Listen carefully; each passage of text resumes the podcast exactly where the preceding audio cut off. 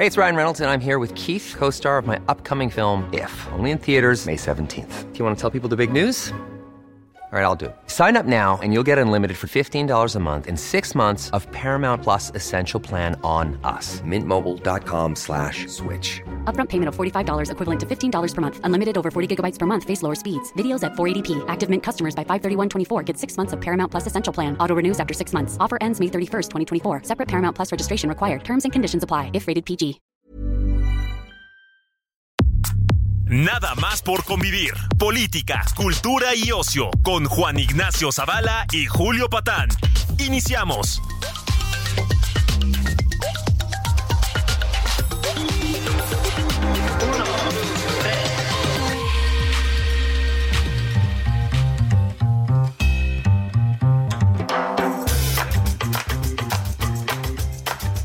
Pasó? Bendiciones, ¿cómo están, sobrinas y sobrinos? Soy Julio Patán, estamos en Nada más por convivir. Esta es la edición del domingo. Ya el presidente de la República triunfó nuevamente, llenó el zócalo. Las multitudes lo aclamaron. Bueno, ya saben ustedes, ¿no? Lo de, lo de siempre, lo que pasa cuando tienes líderes de esta magnitud. ¿Para qué gastamos el dinero en otras cosas? Por ejemplo, en medicinas, si lo podemos ga- ga- gastar en, en concentraciones a mayor gloria de. Ya saben que los domingos aquí platicamos con personas de primer orden, personas talentosas, personas, como digo yo siempre, significativas, con peso, con voz en la vida pública, de cualquier terreno, pero que sean eso, personas de primer nivel. Bueno, me pareció que esta semana teníamos que platicar extensamente con un buen amigo de este espacio y de muchos otros espacios, porque está. Cada, cada vez que hay un disparate en el, en el sector salud, o sea, todo el tiempo, este. Pues mi querido amigo, el doctor Javier Tello, ve cómo se le multiplica la chamba. Doctor Tello, ¿cómo va la vida, hombre? Julio, ¿qué tal? ¿Cómo estás? Pues sí, con algo de chamba, evidentemente. Híjole. A ver, si quieren vamos a empezar por esta semana. Yo creo que hay, a ver, el, tema de la salud pública en, con toda su amplitud, pues no voy a decir que es el tema en este sexenio, porque también están las masacres a manos del crimen organizado y etcétera, los feminicidios y todo esto.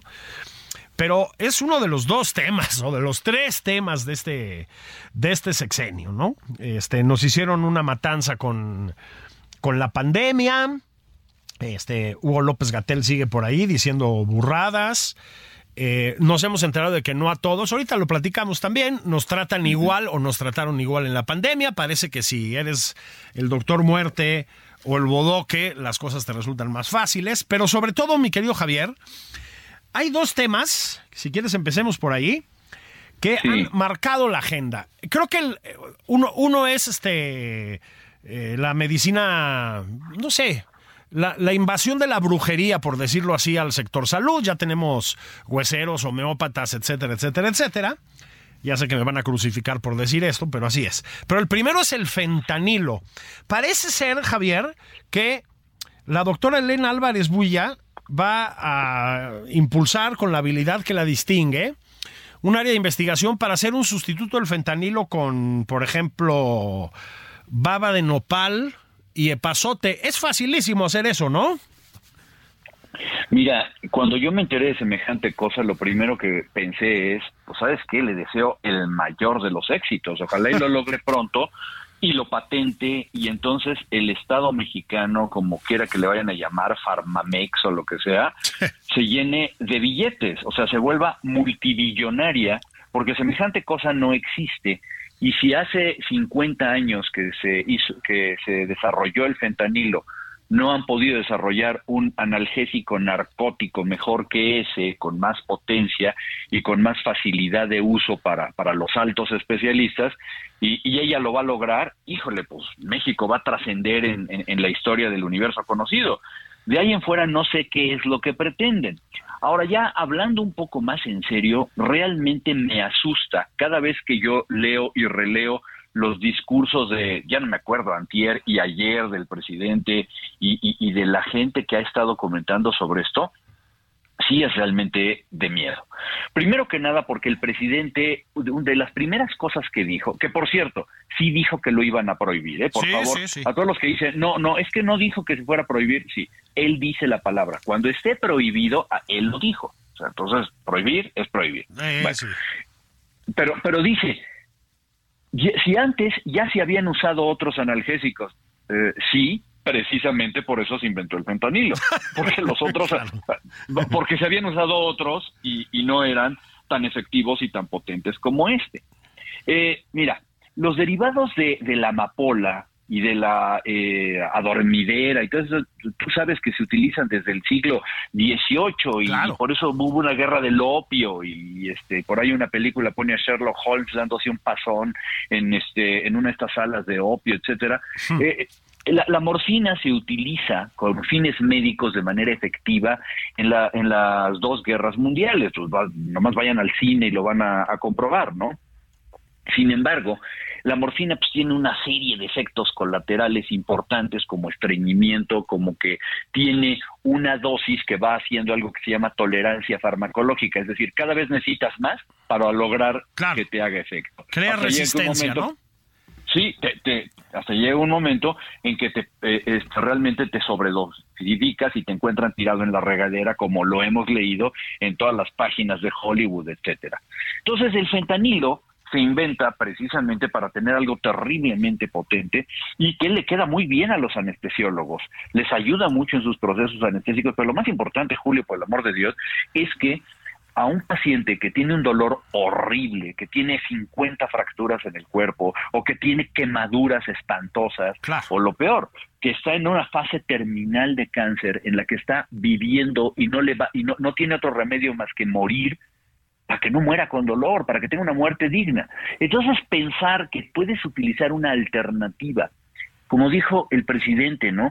Con los que se habían utilizado antes no tiene absolutamente ningún sentido. Y el de repente envolverte en la bandera de dos personas, primero, la de Elena Álvarez Bulla diciendo que ya están trabajando a todo vapor para inventar algo, híjole, mano, pues que me digan cómo, porque todos los laboratorios, Big Pharma, de, multibillonarios no lo han logrado y ella sí.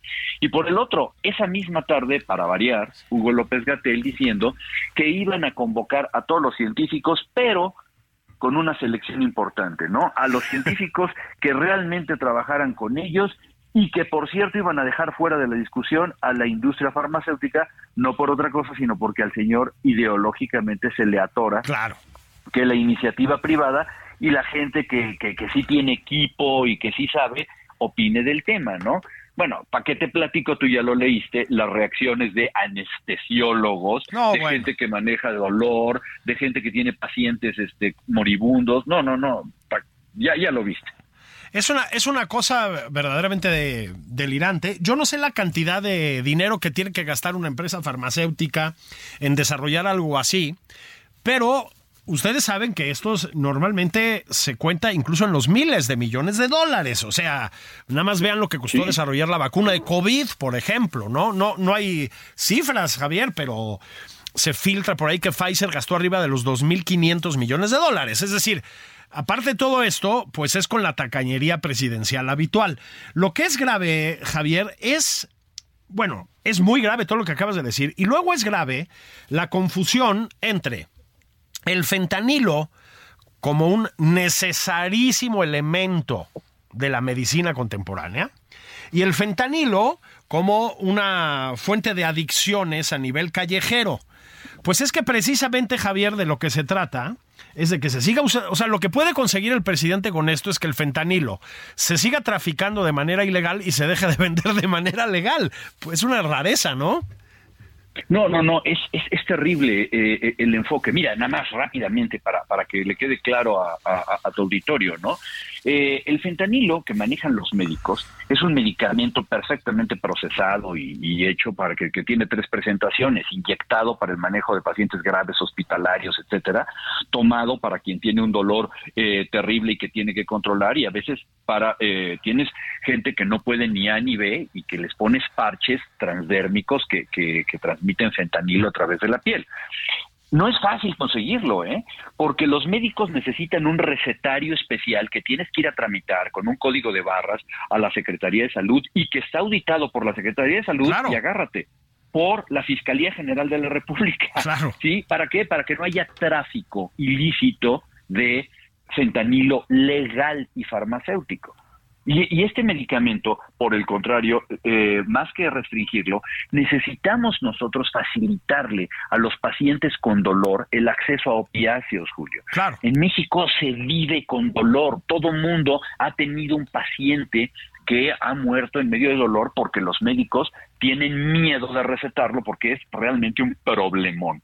¿Sí? Bueno, en ese sentido, luego tienes, se importan precursores para la fabricación ilegal de algo que puede ser químicamente parecido al fentanilo y que es tan malo y tan que una tableta puede sedarte o una tableta puede matarte inmediatamente, ¿sí? O sea, esto, este es el, el, que hay que combatir, el que hay que quitar. Pero a mí me pareció, o sea, no, no, no lo sé, tú narras ese tipo de cosas siempre mucho mejor que cualquiera, que alguien en la mañana, eh, eh, el, el, presidente preguntó, bueno, ya, en serio, ¿qué es el fentanilo? Y alguien le dijo, pues es así y así, y es un medicamento. Y dijo, ah, pues ahí está la solución prohibamos ese medicamento. No, señor presidente, a lo mejor no se puede, busquen una solución. Y yo voy a solucionarlo y además le voy a decir a Estados Unidos que también lo prohíba y todos vamos a ser felices.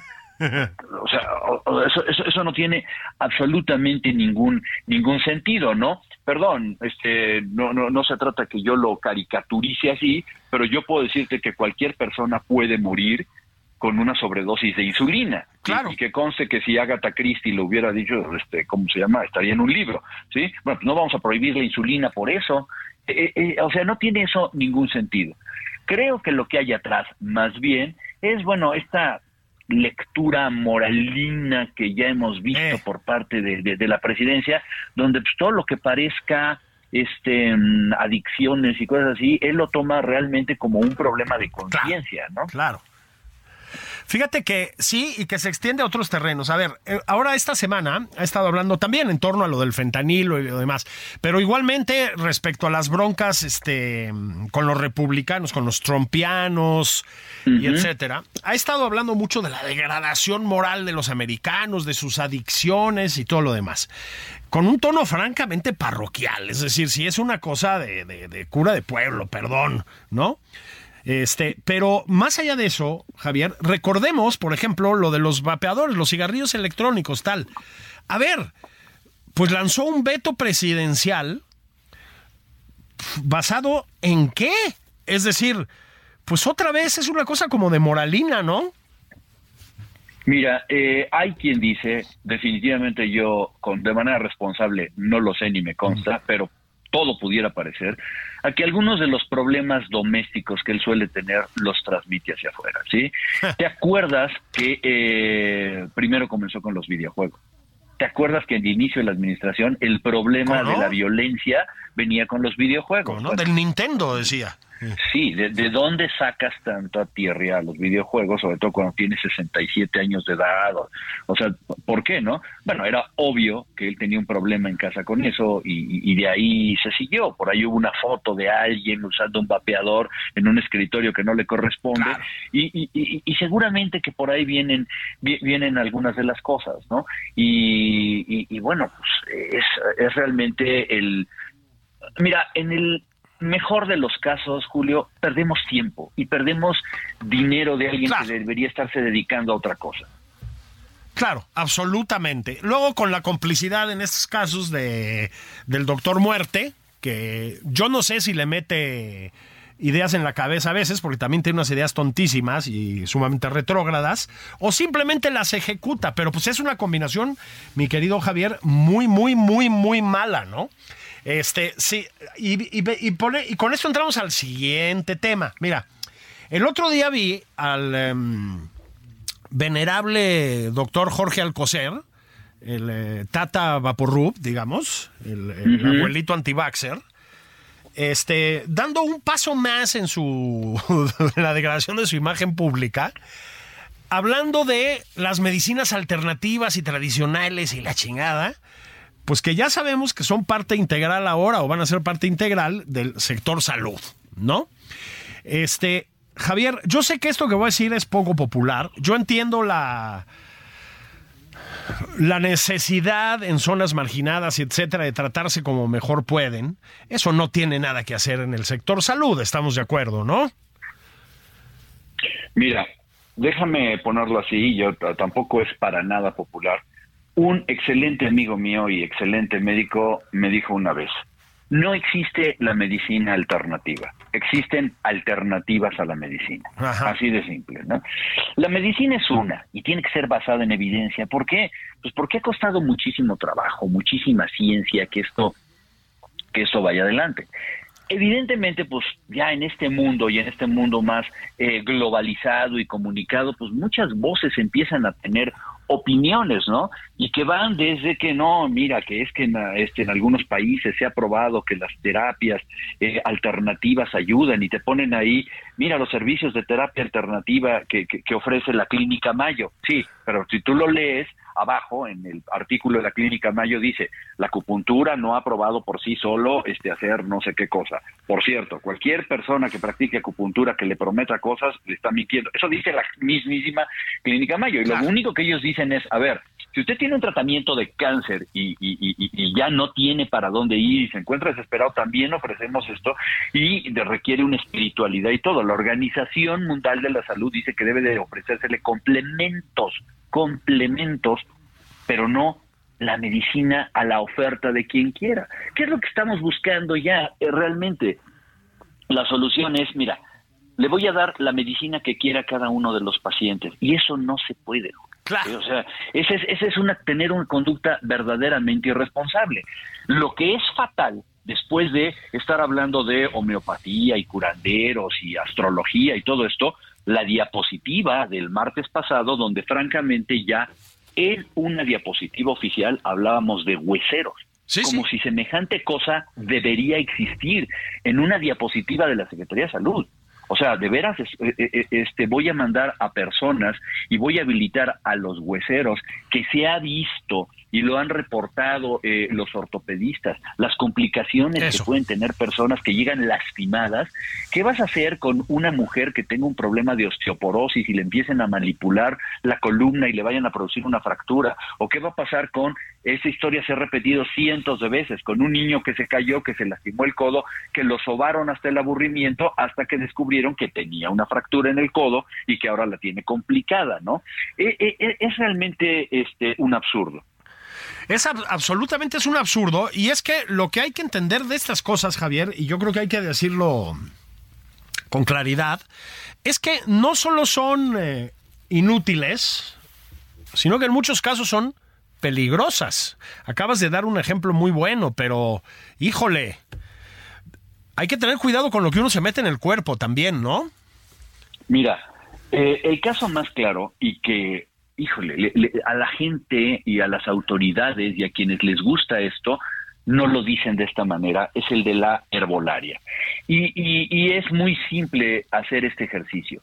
Ve al mercado de San quién sabe quién, donde se venda la medicina herbolaria, y pide la misma planta. Tú pídela y te van a vender diferentes plantas con el mismo nombre. Nada más para empezar, número uno. Número dos, te dice, no, es que tú no entiendes, y si es la cantaleta de siempre, ¿no? La farmacéutica normal empezó con las plantas, sí, empezó con las plantas de donde se extrajo un compuesto y ese compuesto fue homogeneizado y se hicieron estudios clínicos, etcétera, etcétera, etcétera eso no significa que tomándote un té de cualquier concentración variable de veto a saber qué plantas, con quién sabe qué grado de pureza, vayas a obtener ese efecto terapéutico. En el mejor de los casos puede no servirte para nada, en el peor de los casos puedes intoxicarte severamente. Vaya, Julio, muchos de estos componentes que vienen en suplementos alimenticios con marca a base de, de, de hierbas, muchos de ellos han producido toxicidad hepática. Uno de los grandes problemas de toxicidad hepática en el mundo es la herbolaria, ¿sí? Dos, en muchos casos es un fraude, ya cuando tienen marca, botes, este, comerciales y todo, la FDA comprobó a través de estudios hechos con DNA que eh, le hacían un estudio de DNA, los polvos estos, y veían que no contenía a veces ni el 10% de la planta que prometía tener. ¿Sí? O sea, te están dando té de otra cosa, completamente. Entonces, ¿cómo pretendes tú llegar a ofrecer este tipo de servicios solamente para pues, cubrirte bien las bases, quedar bien? Y, hay que decirlo, responder a tu ideología que, estás manejando en tu administración. No tiene sentido. Es, fíjense ustedes, ¿eh? estoy hablando con Javier Tello. Lo tienen que conocer, es un doctor muy conocido, pero ya es una especie de rockstar mediático. Puede ser que a su pesar, pero pues recuerden que empezó la pandemia y Javier Tello, que es muy elocuente, muy informado, muy articulado, pues empezó a aterrizar lo que pasaba, no solo con la pandemia, sino con la respuesta del gobierno mexicano a la pandemia. Bueno, ahorita hemos estado platicando, Javier y yo, del caso del fentanilo, eso que quiere prohibir el, el señor presidente. Este, parece que ya les decía que van a inventar una alternativa con el pasote. Este. Y de toda esta cosa que se llaman las medicinas tradicionales, alternativas y etcétera, que ya les decíamos, han obtenido una especie de mm, certificado gracias a la cuarta transformación. Hay más temas relacionados con la salud. Vamos a regresar a platicar de esto Javier Tello y yo en la segunda parte. No olvidemos la vacuna Abdala. No olvidemos algunas otras aportaciones del CONACIT que también hay que comentar, porque del CONACIT se supone que depende el fentanilo de pasote.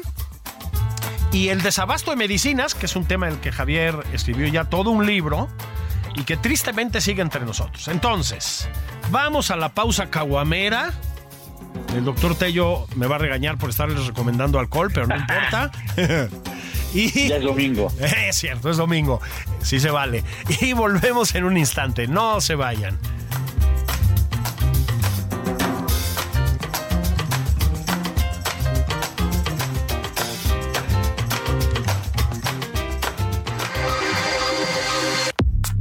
Esto es Nada más por convivir, una plática fuera de estereotipos con Juan Ignacio Zavala y Julio Patán.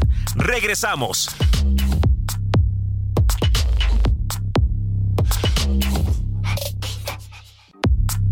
Ya estamos de regreso en Nada más por convivir. Aquí Juan Ignacio Zavala y Julio Patán.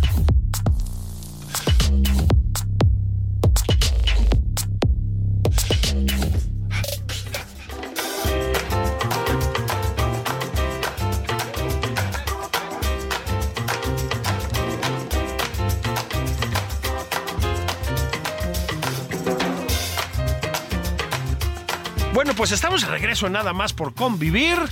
Es domingo médico, por decirlo así. Estamos hablando de los asuntos de salud y particularmente de los asuntos de salud relacionados con el gobierno federal mexicano, que ya ven que ha hecho un trabajo espectacular. Estamos ya en Dinamarca. Este, decía yo el otro día, no me gusta estarme citando, pero más que en Dinamarca vamos a estar en algo así como Wakanda Forever, ¿verdad? Porque parece que se mezcla, se van a mezclar gente con indumentaria, ya saben, tipo cultura prehispánica en película del santo con altísimas tecnologías, ¿no? Pero mi querido Javier, creo que tenemos que entrar un poquito al tema de la pandemia por dos razones, ¿no? La primera no, no, no ha sido un asunto muy comentado en las últimas semanas, porque ya ven que la agenda pública va rapidísimo aquí. Pero la vacuna Abdala, Javier, eh, esa sería la primera razón. Están eh, pretendiendo inocularnos con la vacuna Abdala de origen cubano. Dice López Gatel que es una chingonería, que tiembla.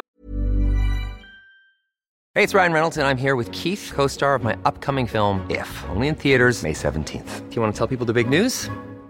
All right, I'll do it. Sign up now and you'll get unlimited for $15 a month in six months of Paramount Plus Essential Plan on us. Mintmobile.com slash switch. Upfront payment of $45 equivalent to $15 per month. Unlimited over 40 gigabytes per month. Face lower speeds. Videos at 480p. Active Mint customers by 531.24 get six months of Paramount Plus Essential Plan. Auto renews after six months. Offer ends May 31st, 2024. Separate Paramount Plus registration required. Terms and conditions apply if rated PG. Pfizer, que el capitalismo se desmorona. Que Moderna está a punto de cerrar gracias a los logros de la vacuna Abdala. ¿Tú te pondrías la vacuna Abdala, mi querido Javier Tello? Mira, si no tuviera yo otro remedio, si no tuviera yo la capacidad económica que afortunadamente he tenido para ponerme mis cuatro dosis en Estados Unidos, dos de Pfizer y dos de Moderna, si tuviera yo un gobierno que estuviera negado y que hubiera dicho públicamente que no va a renovar contratos con la iniciativa privada, si estuviera yo eh, gobernado por algún régimen que lo que quiere es seguirle dando dinero a la isla y por lo tanto fuera la única opción que me queda, pues lo haría, ¿sí? ¿Ya qué, verdad? ¿Ya qué? ¿Por qué? Bueno, pues porque si bien por lo menos sabemos que tiene un rango de seguridad, porque no es que haya casos reportados de, efectos colaterales importantes o que haya causado mayor daño, pues la verdad es que todas las vacunas en algún momento te cumplen los dos requisitos, te evitan la enfermedad grave y no lo sabemos porque no tenemos los estudios de Abdalá en la mano y te evitan la hospitalización y la muerte. Pues si es lo único que hay, aquí yo creo que tengo que ser responsable y decir, pues la mejor vacuna es la que tengas en el brazo y la que hay, ¿no? Pues sí. Pero realmente lo que no entiendo es por qué cuando México se jactaba de tener uno de los mejores sistemas de vacunación en el mundo y estábamos buscando realmente tener siempre los mejores estándares, hoy por hoy estamos metidos en un embrollo completamente absurdo que no tiene más justificación que una ideológica. Sencillamente, número uno, a Hugo López Gatel no se le da la gana, personalmente no quiere pagar más que lo que tenga que pagar por vacunas, es una cuestión torcida de la economía de la salud, para él existe un número aceptable de muertes en determinado momento, y dos, porque si algo le vamos a pagar, si ya no nos queda otro remedio que pagarle, pues paguémosle a Cuba, ¿no? Claro. No, no a las corporaciones neoliberales, capitalistas, etcétera. Es así de sencillo. Bueno, es así de sencillo y así de terrible, ¿no? Tenemos a un sujeto en el eh, sector salud, un sujeto pues a, cargo de la pandemia, decir a cargo es una manera de hablar, que piensa que es mejor em, patrocinar eh, tiranos, personas que encierran a niños de 15, 16 años por protestar, que darle dinero al sucio capitalismo. Es una cosa brutal, brutal, brutal. Pero esto nos tiene que llevar a un segundo tema, Javier, pues que es el trato VIP a ciertos personajes dentro de la cuarta transformación en relación con el COVID. A ver, Javier, em, supimos ahora, gracias a Latinus, que el bodoque, el bodoque del bienestar, José Ramón, eh, enfermó de COVID, cosa que lamentamos. Parece ser que se puso grave, cosa que también lamentamos. Y bueno, pues que tuvo básicamente una escolta militar nivel eh, los hombres de negro, ¿verdad? Que le dieron medicamentos que no se le quisieron dar, que no se le quiso dar al resto de la población. Es decir, sí hay que decirlo en estos términos, Javier, porque mm, después supimos que también Hugo López Gatel tuvo el tratamiento que no le quiso dar a los demás. Pues es una chingadera, es una chingadera, porque se le negó a la gente el derecho a sobrevivir. Parece ser que entre las muertes aceptables nunca deben estar las de los funcionarios públicos de la 4T y los familiares del presidente, ¿verdad? Mira, híjole, por un lado, dices, bueno, qué bueno que esta persona está mejor, sí, etcétera. Por el otro, bueno, pues me parece relativamente lógico que cuando eres familiar, allegado del primer mandatario o eres el jefe del Ejecutivo, bueno, pues tienes acceso a bastantes recursos. Esto ocurre en todo el mundo. No, no, claro, por supuesto. Por supuesto. Dicho lo anterior, lo que no tiene ningún sentido es que estos recursos que estás utilizando, número uno, sean exclusivamente para que los uses tú, porque eso sucedió en ese momento. Nadie más tenía acceso más que un grupo reducidísimo de personas y al mismo tiempo estés blandiendo un discurso, ¿sí? En el cual eh, dices que no vas a tener una aprobación, que no hay una efectividad, que no hay una eficacia, etcétera, etcétera. O sea, mientras que a la población le dices una cosa, entonces tú, dentro de este, vamos a decir, privilegio legal o no legal, no lo sé, ¿no? Pero dentro de esa capacidad que tú tienes, entonces sí tienes ese acceso. Y yo creo que eh, eh, eso sí es lo que está mal. Porque si hubieras dicho, mira, ¿sabes qué? Pues vamos a hacer, la, la FDA lo autorizó ayer, el día de hoy lo voy a autorizar yo, y que Dios nos bendiga, pero vamos a, darle el beneficio de la duda al medicamento y vamos a utilizarlo en la mayor cantidad de gente para salvar la mayor cantidad de vidas posible. ¿Sí? Bueno, al contrario, eh, ¿qué, es lo que sucedió en, en, en el caso de esta persona? Primero, en el mes de octubre de 2020 están los videos en una de estas conferencias, estaba diciendo Hugo López Gatel, ¿sabes qué? Lo que pasa es que Rendecibir no ha aprobado nada y no hay evidencia y, todo, y por lo tanto no le vamos a dar autorización de uso de emergencia. ¿Sí? Bueno, fast forward hacia marzo del mismo año, cuando Cofepris le da la autorización de uso de emergencia. O sea, octubre, noviembre, diciembre, no. ¿Qué pasó en cinco meses para que de no rotundo ahora sí hubiera autorización de uso de emergencia? Ah, bueno, pues eso fue en marzo. Ah, bueno, en febrero supimos que el hijo del presidente había sido tratado con este medicamento.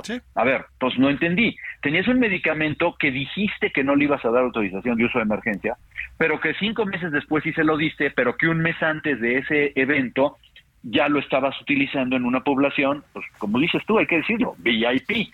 Pues sí. Eh, ¿Cuál es la lógica entonces este, detrás de esto? Y bueno, una vez más la lógica nos lleva a, lo que hemos estado hablando. ¿Por qué no tener una aprobación de uso de emergencia rápida de Remdesivir? Pues muy fácil, para ahorrártelo. Porque si tú en ese momento lo aprobaras, ibas a tener la necesidad de ponerlo a disposición del público y eso sí iba a salir muy caro. Entonces, pues compramos lo poquito que tengamos que comprar y vamos a utilizarlo de manera discrecional solamente para cuando literalmente el agua les llegue a los aparejos a quien le tenga que llegar. Mientras tanto, pues vamos a seguir restringiendo el uso y, y, quiero ser también muy responsable. ¿eh? Tampoco ha quedado claro que haya una gran diferencia en la supervivencia o no con O sea, Remdesivir no es que no es la panacea. Ajá, ajá tiene usos muy específicos en pacientes que están hospitalizados muy específicos, que eso se entienda. Pero yéndonos a principios de 2021, pues era algo promisorio y era una esperanza. Acuérdate que todavía apenas estábamos empezando a vacunar en 2021, ¿sí? O sea, era realmente, sí, en algunos casos, tal vez la diferencia entre la vida y la muerte. Y tanto que pues, se le dio autorización de uso de emergencia en marzo. A ver, entonces ya no entendí, ¿no? Claro. Absolutamente, sí, que quede claro que no, no es, por, por, decir algo muy burdo, algo equivalente a lo que significó el Tamiflu para la influenza, o sea, no, es eso. No, no, no, para nada, no. Tamiflu es un antiviral que es específico y que, y, que resuelve el problema de influenza en los virus de influenza, sí. Claro. Remdesivir puede ayudar en algunos pacientes muy específicos en estado grave pues en algunos casos sí, en otros no. Pero, pero vaya, en, en, a principios de 2021, pues era una tabla de qué agarrarse, ¿no? Totalmente. Sí, a ver, es muy importante la puntualización que hizo Javier. O sea, yo no voy a entrar en esta retórica pobrista de que el presidente se tiene que ir en taxi a Palacio Nacional, cosa que además, por supuesto, no pasa. O sea, eso es una tomadura de pelo. Pero no nos vamos a meter en eso. A mí también me parece normal que si tú eres el zar antipandemia te den un tratamiento con todos los elementos a mano para salir del COVID. Claro, el SAR antipandemia que tenemos aquí es Hugo López Gatel, que no, no, merece ni aspirinas, pero en fin, en términos generales uno lo merecería como SAR antipandemia. perdón, Julio, pero además, eh, este, aquí sí, híjole, qué feo que tengamos que hablarlo en estos términos, pero aquí sí es donde ves que de repente tienes que escupirle a tu ideología. Pues Porque entonces Hugo López Gatel, que tanto ha renegado del sector eh, privado, que tú lo ves en vaya estas últimas eh, eh, declaraciones que, que, hizo este de, de, las vacunas en el sentido de que no iba a invitar a la industria farmacéutica a las discusiones.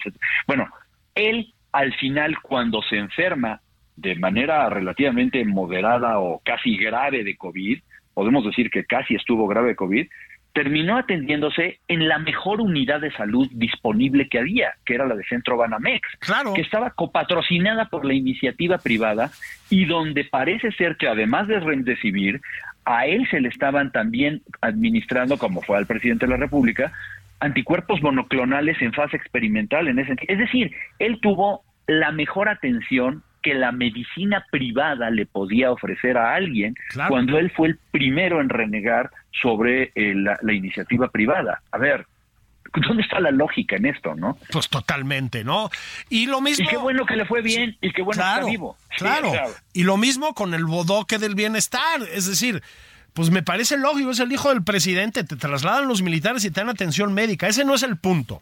Lo que estamos subrayando aquí es la mezquindad eh, ante la población en general, ¿no, Javier? Ese es el problema. Esa y, y la, y la hipocresía y el doble discurso y el, y el doble rasero. Fue gravísimo. Ahora, Javier, yo no quiero que nos vayamos hoy sin volver a otro tema que otra vez ha salido, en las últimas semanas ha salido un poquito de la, para usar un término muy antiguo, de las ocho columnas, pero que nadie mejor que tú sabe que está más que presente, y es el tema del desabasto, Javier. Tú tienes un libro que publicó Editorial Planeta dedicado a esto, lo platicamos aquí hace Sí. ya algunos meses, pero pues creo que las cosas no han mejorado e incluso en algunos casos entiendo, pero dime si me equivoco, que han empeorado, ¿no? Eh, sí.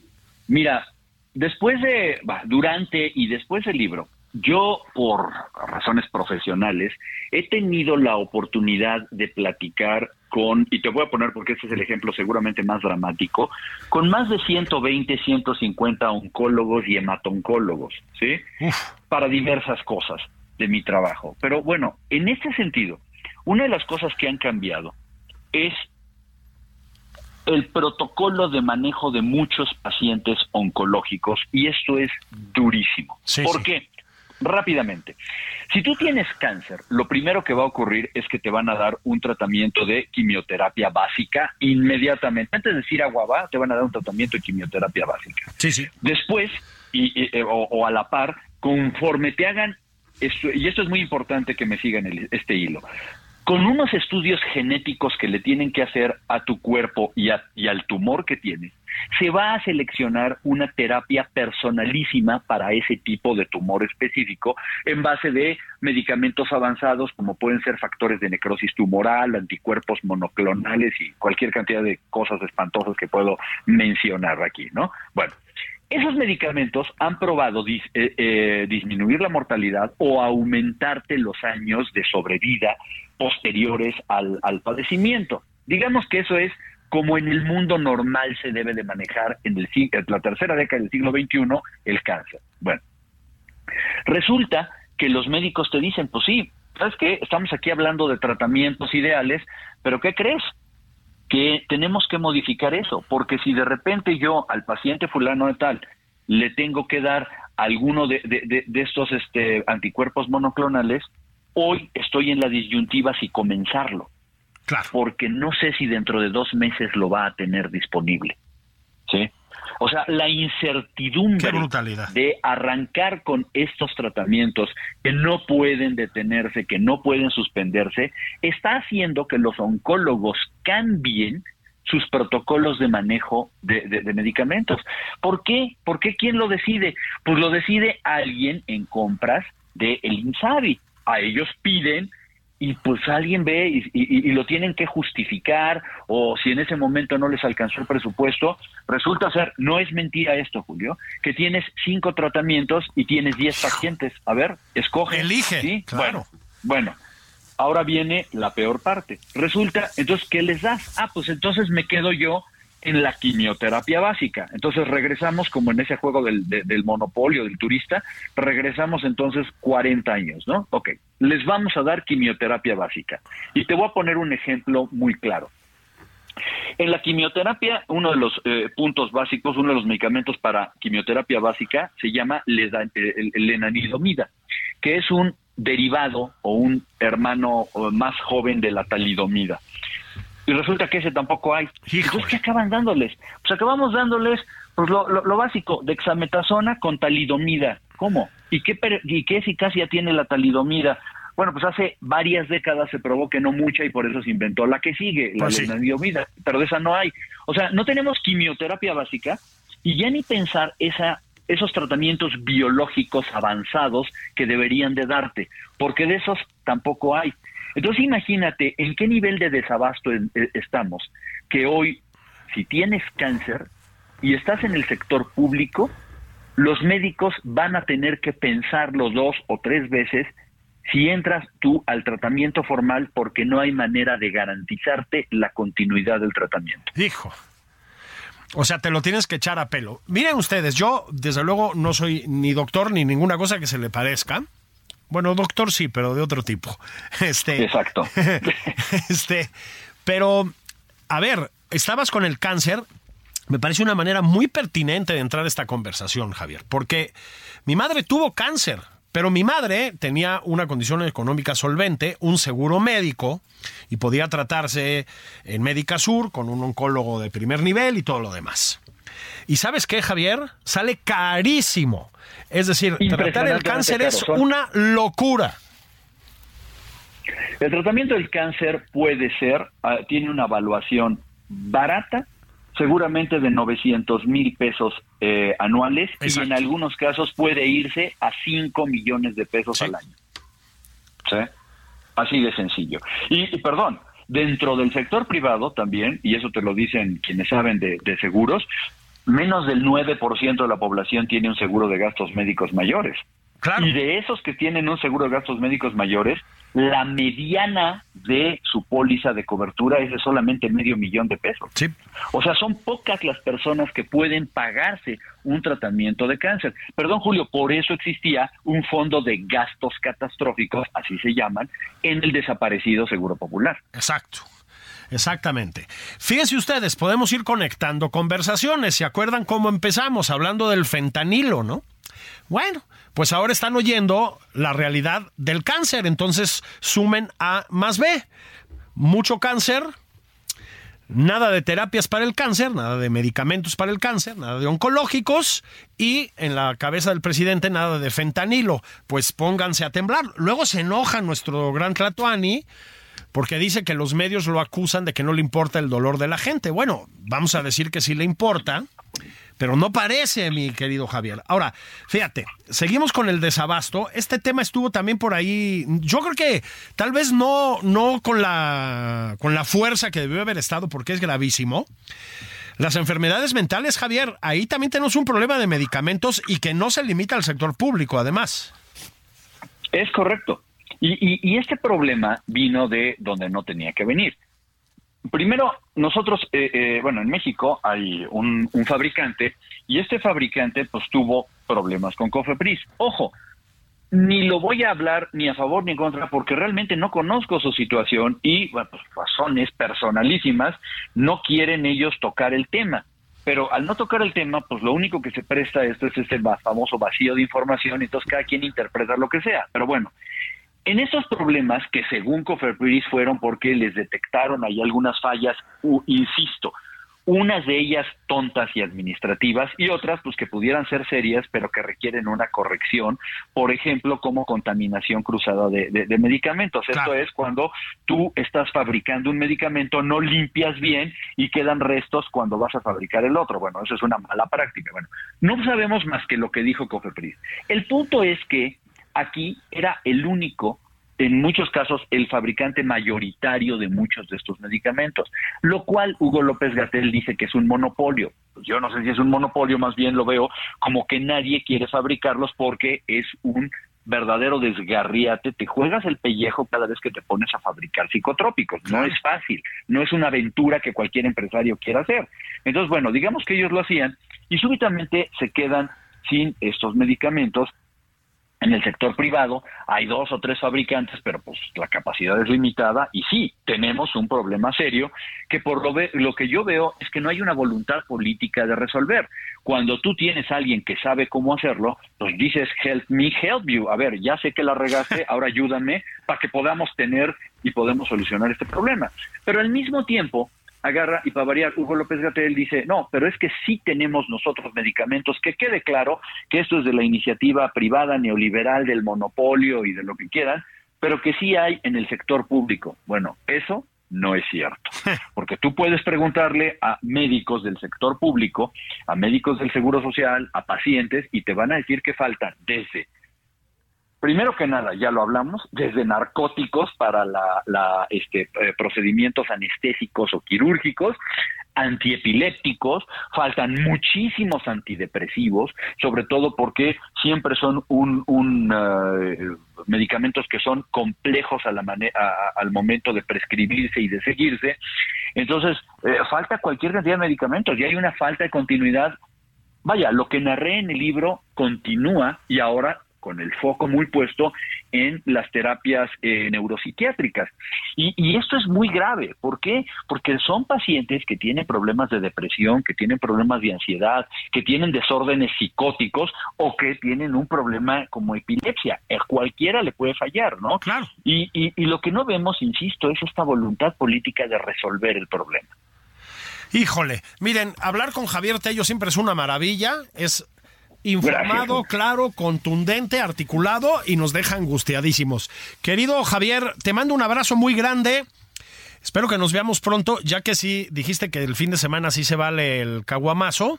Es correcto. Pues hay que echarnos una, ¿no? Me va a dar muchísimo gusto. Te agradezco mucho el tiempo y la oportunidad, Julio. Te mando un abrazo. Abrazo grande y abrazo grande a todas y todos. Gracias, sobrinas, sobrinos, por estar aquí con nosotros. Ya, hombre, váyanse, recalienten la barbacha, saquen los vasos, sirvan la caguama, acompáñenla con un tequila, sean felices y salgan al balcón a gritarle glorias al presidente de la República. Esto fue nada más por convivir. Soy Julio Patán, les mando abrazos, cuídense.